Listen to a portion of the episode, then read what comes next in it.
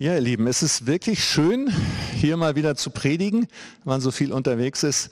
Es ist was Besonderes in der eigenen Gemeinde. Und wenn dann der Stefan noch das damit einleitet, vor zehn Jahren hast du mich angesprochen, auch den Micha äh, habe ich ja mal irgendwann angesprochen. Es ist schön, wenn man merkt, dass da eine Generation nachkommt, die man selber mit hergeholt hat. Und dann ist es noch schöner, wenn man merkt, mittlerweile sind ja Ann-Sophie und äh, die Annette und so, die das gibt schon wieder eine Generation, die kannte ich schon gar nicht mehr. Also die Generation, bei der ich mitgeholfen habe, dass sie herkommt, die hat schon wieder eine nächste Generation von Mitarbeitenden hier. Und dann gemeinsam in dieser Gemeinde zu sein und sie zu gestalten, das ist was Schönes. Elia ist seit Wochen unser Thema und heute ist das die große Überschrift Tanke auf. Tanke auf. Ich will nun nicht alles nochmal zusammenfassen, was in den vergangenen Wochen über Elia gesagt wurde, aber das eine muss man zumindest nochmal erwähnen, wo befindet sich Elia denn gerade in dem Moment, wo unsere Predigt einsetzt? Elia ist kaputt, ausgebrannt, ausgelaugt. Elia hat Erfolge hinter sich. Er hat die Baalspriester besiegt. Er hat erlebt, dass Gott Feuer vom Himmel geworfen hat. Er ist kilometerweit gelaufen. Und jetzt kann er nicht mehr. Ist am Ende, kaputt, in der Krise. Und es soll heute darum gehen, was kann denn in dieser Krise helfen? Oder was hat denn Elia damals in dieser Krise geholfen? Was hat ihn denn dazu geführt, wieder stabil zu werden, aufzutanken? Was war das? Was ist in Elias Leben geschehen? Und das wird uns beschrieben im Buch der Könige, erste Könige, Kapitel 19. Heute sind dran die Verse 8 bis 14. Zum besseren Verständnis lese ich aber nochmal ab Vers 5. Und Elia legte sich hin und schlief unter dem Wacholder. Und siehe, ein Engel rührte ihn an und sprach zu ihm, steh auf und iss. Und er sah sich um und siehe, zu seinen Häupten lag ein geröstetes Brot und ein Krug mit Wasser. Und als er gegessen und getrunken hatte, legte er sich wieder schlafen. Und der Engel des Herrn kam zum ersten Mal wieder und rührte ihn an und sprach, steh auf und iss, denn du hast einen weiten Weg vor dir. Und er stand auf und aß und trank und ging durch die Kraft der Speise 40 Tage und 40 Nächte, bis er zum Berg Gottes, dem Horeb, kam. Und er kam dort in eine Höhle und blieb dort über Nacht. Und siehe, das Wort des Herrn kam zu ihm. Was machst du hier, Elia? Er sprach, ich habe geeifert für den Herrn, den Gott Zebaoth. Denn Israel hat deinen Bund verlassen und deine Altäre zerbrochen und deine Propheten mit dem Schwert getötet und ich alleine bin übrig geblieben. Und sie trachten danach, dass sie mir das Leben nehmen. Und der Herr sprach, geh hinaus und tritt hin auf den Berg vor den Herrn und siehe, der Herr wird vorübergehen. Und ein großer, starker Wind, der die Berge zerriss und die Felsen zerbrach, kam vor dem Herrn her. Der Herr aber war nicht in dem Winde, nach dem Wind aber kam ein Erdbeben, aber der Herr war nicht im Erdbeben. Und nach dem Erdbeben kam ein Feuer, aber der Herr war nicht im Feuer. Und nach dem Feuer kam ein stilles, sanftes Sausen. Als das Elia hörte, verhüllte er sein Angesicht mit seinem Mantel, ging hinaus und trat in den Eingang der Höhle. Und siehe, da kam eine Stimme zu ihm und sprach, was hast du hier zu tun, Elia? Elia ist im Loch kaputt. Der große Held, einer der größten Helden der Bibel neben David, der der kommen soll, bevor der Messias kommt, wird ein Elia kommen. Ist nicht so ein Held, wie wir ihn auf Netflix oder in den Kinoverfilmungen sehen. Ist kein Held, von dem die Kugeln abprallen, sondern ist einer, der ist total kaputt im Eimer. Körperlich kaputt, psychisch kaputt, hat Angst, und hat seinen Gott verloren. Er erkennt ihn nicht wieder in der Begegnung. Und was passiert jetzt, damit dieser Elia wieder Kraft schöpft? Und es beginnt mit so etwas ganz, ganz Banalem. Er schläft, er isst und er trinkt der Gründer der Heilsarmee. Ich habe meinen Zivildienst ja bei der Heilsarmee gemacht und dann einige Jahre dort gearbeitet. Es war eine sehr kluge Entscheidung, weil ich da meine Christine kennengelernt habe. Der Gründer der Heilsarmee hat mal gesagt, einem hungrigen Magen kann man nicht predigen. Und wir sehen hier, was macht Gott mit diesem kaputten Elia? Er lässt ihn erstmal schlafen, dann gibt er ihm zu trinken, zu essen und dann lässt er ihn wieder schlafen und dann kriegt er wieder zu trinken und zu essen. Tanke auf heißt auch, nimm dir die Zeiten, die Gott dir eigentlich gönnt. Nimm dir die Zeiten, die Gott dir eigentlich gönnt. Stefan und ich haben abgemacht, dass wir nachher in dem Gespräch, was wir hier führen, immer noch ein paar persönliche Dinge reden. Deswegen will ich hier nicht zu viel Persönliches sagen. Aber das war auch meine persönliche Erfahrung in den vergangenen Jahren. Dass wenn du nicht mehr kannst, wenn du an eine Grenze kommst, dass Gott dir ganz tief gönnt, jetzt lern doch wieder neu essen und trinken, Maß halten und vielleicht auch anders und gut und besser essen, anderes essen und zu schlafen weil das gar nicht so selbstverständlich ist. Unter Druck, in der Krise, in Schwierigkeiten. Setz an bei dem, was so ganz einfach ist, zu sein scheint. Essen, schlafen, trinken, zur Ruhe kommen. Die Allianz Gebetswoche in diesem Jahr hatte das Thema Sabbat. Der Sabbat. Eine ganze Woche lang haben wir Abend für Abend an den beiden Sonntagen zum Auftakt und zum Ende über das Thema Sabbat nachgedacht. Und es ging immer wieder auch um die Frage, wie komme ich in diese Stille, in diese Ruhe vor Gott? Eine Sabbatfeier im Judentum beginnt freitags abends. Und sie beginnt in der Regel mit einem großen Essen. Das Erste, was da passiert, man lädt Leute ein, es ist vorher noch ein Riesenaufwand, die Hausfrau ist oft die, die ganz schön viel leisten muss dort. Äh, und dann gibt es dieses Essen mit Gästen und wird ganz besonders gefeiert. Und man ist dann zusammen. Also erstmal wird darauf geachtet, dass man Gemeinschaft hat, dass man isst, und dann gibt es eine orthodoxe Gruppe. Ich habe mal ein tolles Buch gelesen über eine Frau, die so beschrieb, dass sie immer sich gefragt hat als junges Mädchen, warum ihre Mutter, wenn die Sabbatsachen weggeräumt waren, plötzlich so rot wurde auf dem Gesicht. Also später hat sie dann erfahren, dass zur Sabbatpflicht in dieser Gruppe gehörte, dass der Vater die Mutter abends auch noch verwöhnt körperlich. Schöne Tradition. Essen, Körperlichkeit wahrnehmen, in dem Fall Erotik, Sexualität, Zeit der Stille und dann hineingehen in den nächsten Tag, der mit dem Gottesdienst beginnt, der Ruhe. Elia ist in einer Situation, wo genau das, was er braucht, nämlich körperlich zur Ruhe zu kommen, buchstäblich aufzutranken, zu trinken und zu essen, das ist, was Gott ihm erstmal gönnt und anbietet. Als Gott Elia fragt oder der Engel Elia fragt, was ist dein Problem? Da stellt er das auf und sagt, ich habe geeifert, ich habe so viel gemacht und so. Und eins sagt, und ich bin alleine übrig geblieben. Ganz alleine. Und deswegen gibt es hier so eine ganz kleine Nuance, die auch noch so faszinierend ist, nämlich, dass dieser Engel ihm die Sachen da nicht einfach, oder dass Gott das nicht einfach nur irgendwie hinstellt, er findet nicht irgendwo eine Quelle, sondern er schickt einen Engel, Engel äh, Malach, Yahweh, ein Bote Gottes, der zu ihm kommt und mit ihm das teilt. Das heißt, Gott gibt ihm nicht nur zu essen und Schlaf, sondern Gott lässt ihn auch nicht alleine. Er besucht ihn, er schickt jemanden, ganz konkret. Und wenn es in den zwei Jahren irgendetwas gegeben hat, den letzten zwei Jahren Corona, wofür die Christen verantwortlich gewesen sind und viele das auch getan haben, dann war das Menschen nicht alleine zu lassen, sondern zu besuchen. Und das wird uns noch eine Weile beschäftigen, diese Frage. Wie lassen wir Menschen nicht alleine? Das ist Gottes Idee.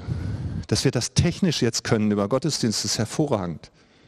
Ich war damals mal richtig stolz auf Stefan, als er gesagt hat, ich besuche jetzt jemand, obwohl ich weiß, der ist schwer krank und wenn ich hinterher in Quarantäne muss. Und die gesamte Gemeindeleitung hat gesagt, das macht, mach das, ist gut. Du fällst jetzt erstmal aus, aber mach das, weil wir diese Person nicht alleine lassen wollen.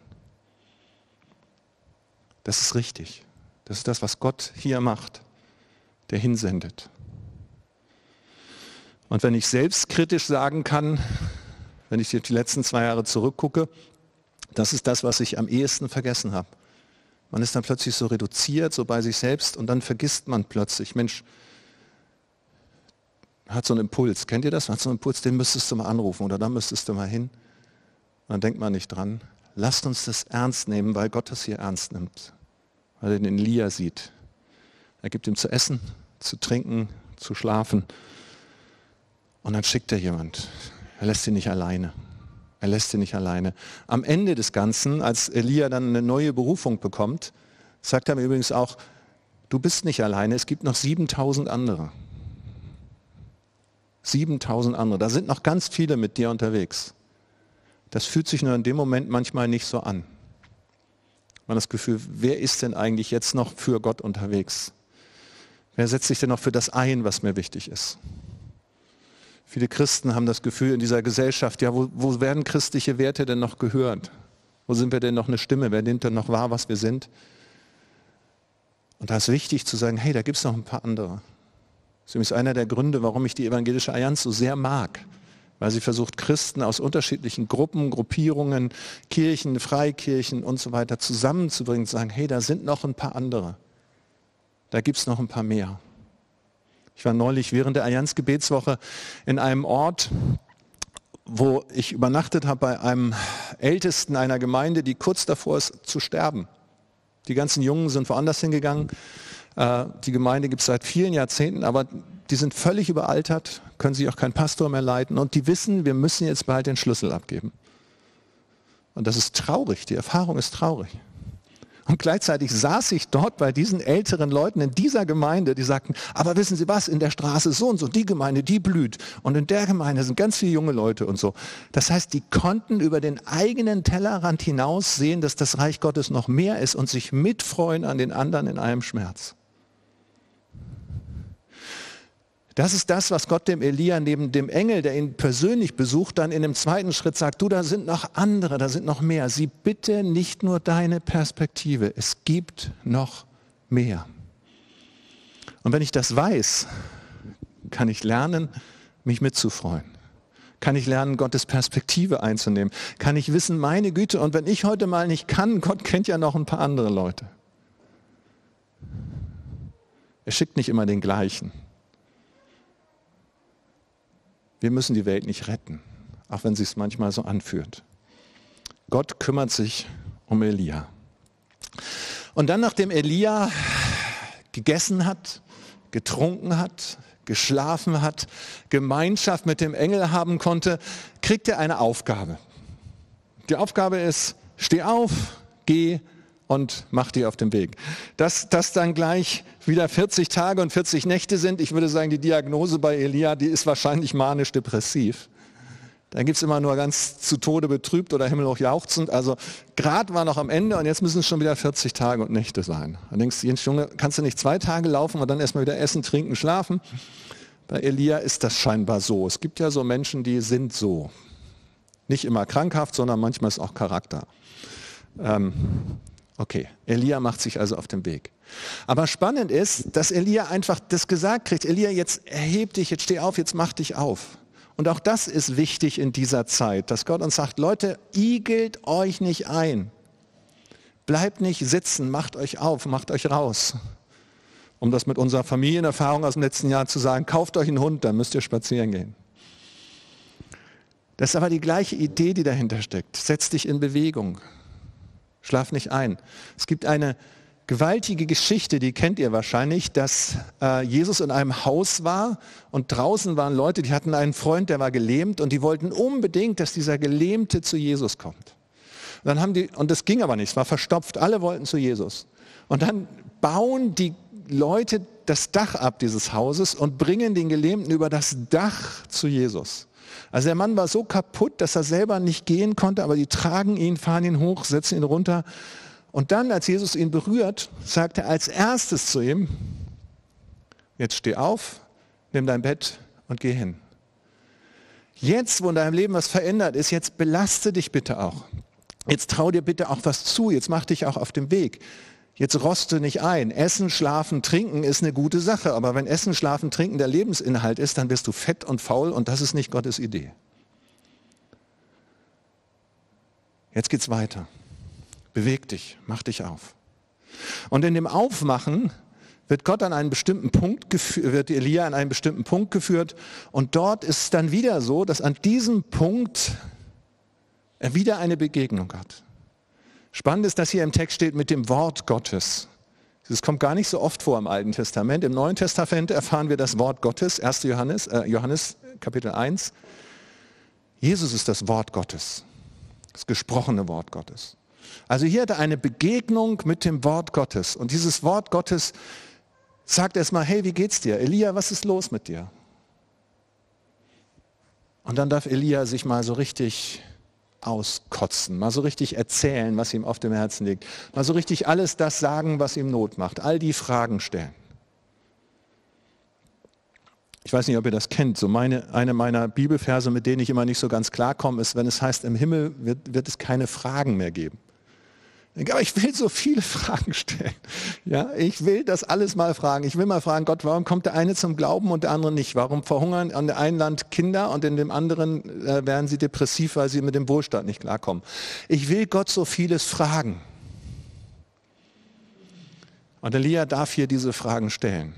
Er darf das mal alles rauslassen. Er darf sich mal total auskotzen und kann sagen, Mensch, ich habe doch für dich geeifert, ich habe mich für dich eingesetzt.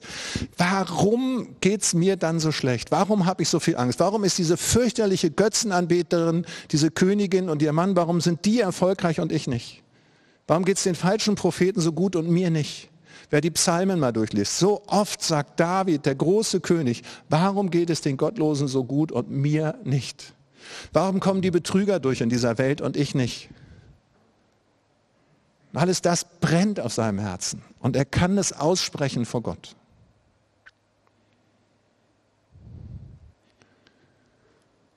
Das ist die eine Seite.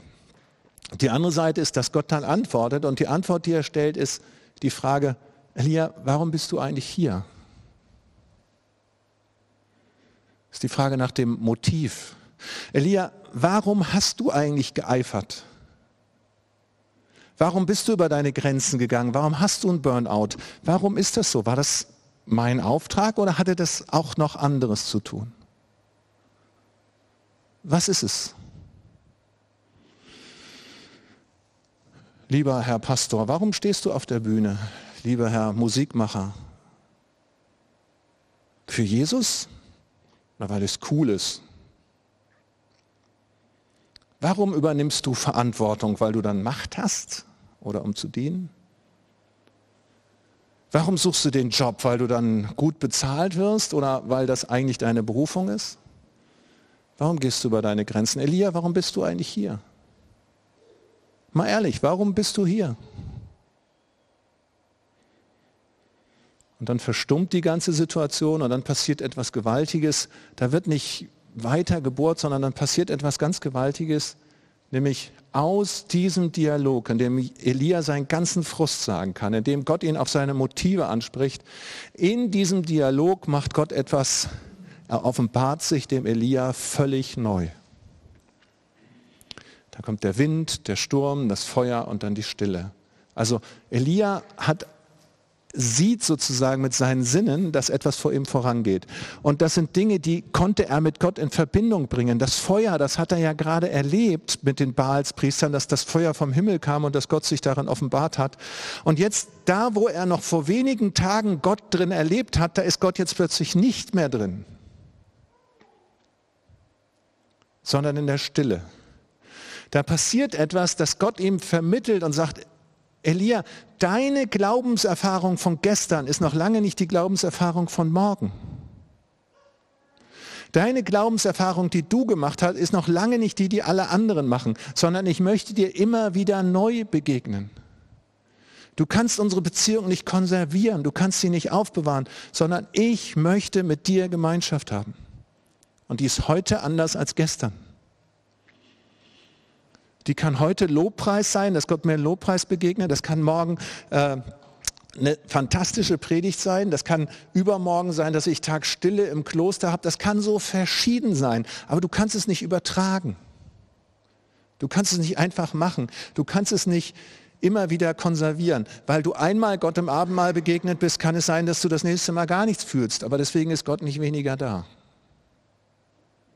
Und hier macht Gott ihm deutlich, Elia, was ich will, damit du auftanken kannst, ich möchte, dass du dir die Zeit nimmst, zu warten auf die neue Gottesbegegnung. Mach nicht das, was du schon immer gemacht hast. Wiederhol das nicht einfach, sondern warte. Seid stille und erkennt, wer Gott ist. Und in dieser Stille begegnet ihm Gott neu. Was das heute ist oder morgen ist, was das für dich ist oder für mich ist, kann so verschieden sein. Aber es ist immer dieser eine gleiche Gott, der sich dahinter offenbart. Es ist immer dieses eine Wort Gottes, das mit uns redet. Es ist dieses Wort Gottes, was Fleisch geworden ist, dieses Wort Gottes, was Person geworden ist, dieses Wort Gottes, was über die Welt gegangen ist, von dem wir wissen können. Es ist keine Spekulation, sondern es ist dieser eine offenbarte Jesus Christus, den wir immer neu kennenlernen können, der uns neu faszinieren kann, der uns neu fesseln kann, den wir erfahren können, indem wir andere fragen, wie hast du ihn denn erlebt und merken, wow, Gott ist ja noch mal ganz anders, als ich dachte. Und der möchte uns immer wieder neu begegnen. Auftanken heißt Möglichkeiten schaffen zur Gottesbegegnung. Gott erlauben, in mein, neu, in mein Leben ganz neu und anders hineinzureden. Elia, tanke auf. Wie geschieht das? Indem er ausschläft, isst und trinkt, indem er Gemeinschaft hat, indem er sich auf den Weg macht und indem er offen dafür ist, nachdem er alles das ausgesprochen hat, was ihm Not macht, dass Gott ihm ganz neu begegnet. Gott schenke uns das, jedem Einzelnen, immer wieder. Amen. Uwe, ich darf dich einladen, noch hier in unsere schönen gelben Sessel. Und ich habe während äh, deiner Predigt das Bild vom Herzen so vor Augen gehabt.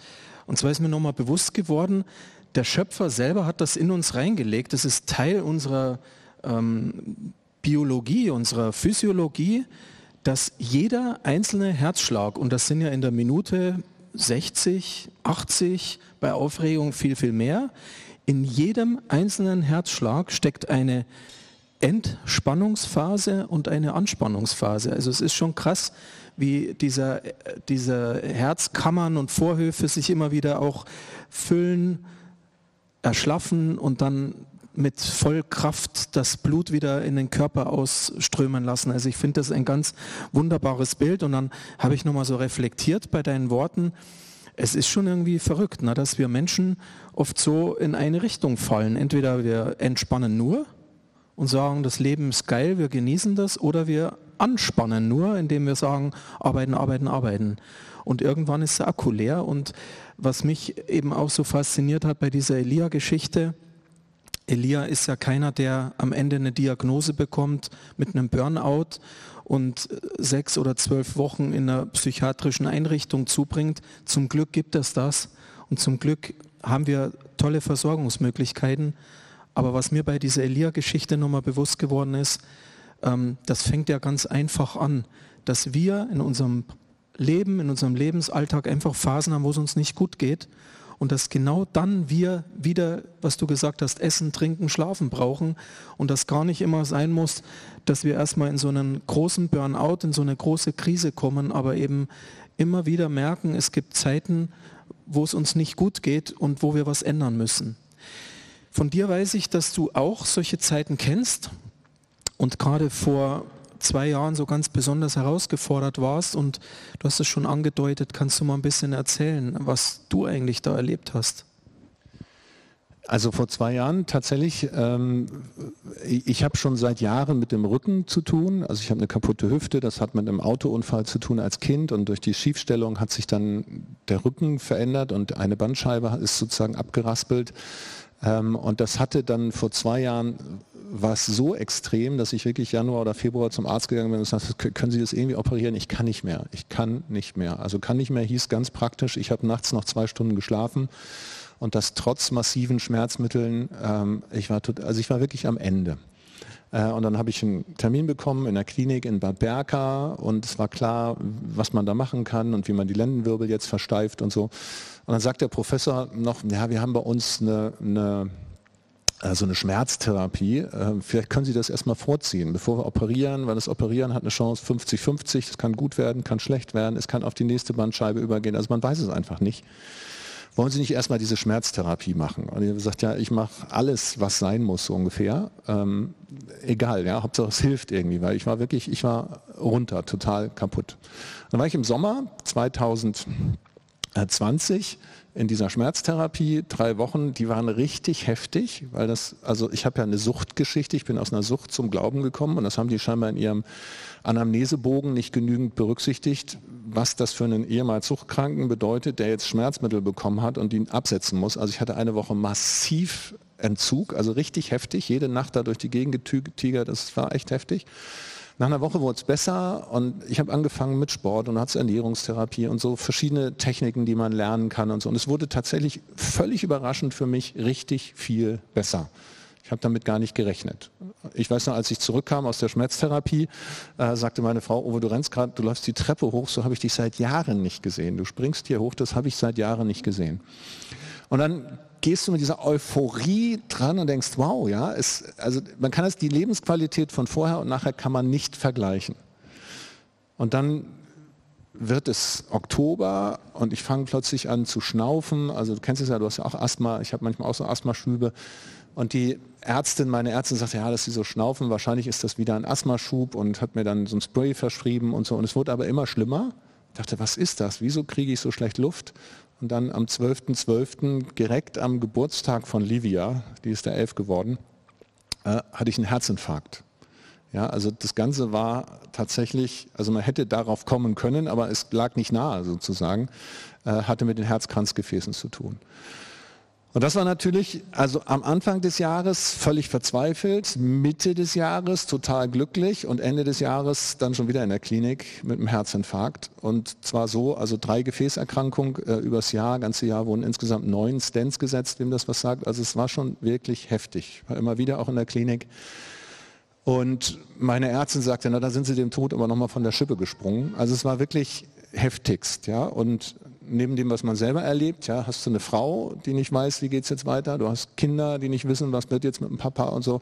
Also das letzte Jahr oder das Jahr 2020 und dann in der Folge äh, die erste, das erste Halbjahr noch von 2021 war einfach nur heftig. Und gleichzeitig sind viele von den Themen, die ich angesprochen habe, genau meine Themen geworden. geworden. Also die Frage nach dem, wie isst du, damit deine Blutfettwerte und die Zuckerwerte sich verändern, ja, so und zwar nicht nur normal verändern.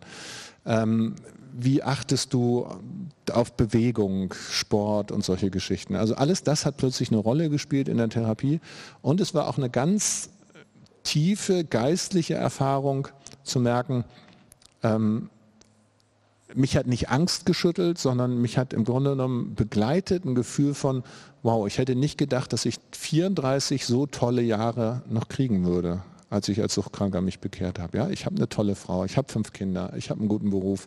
Also vieles ist einfach schön. Und dieses Gefühl der Dankbarkeit und gleichzeitig dieses Wissen, du musst radikal viel verändern, war schon eine ganz schöne Hausnummer. Ähm, und ich bin Gott von Herzen dankbar, dass ich jetzt hier sitzen kann, wirklich so gut wie keine Rückenschmerzen mehr habe, was völlig verrückt ist. In einer guten Herztherapie bin, 16 Kilo leichter geworden, was jetzt auch nicht so ganz verkehrt war.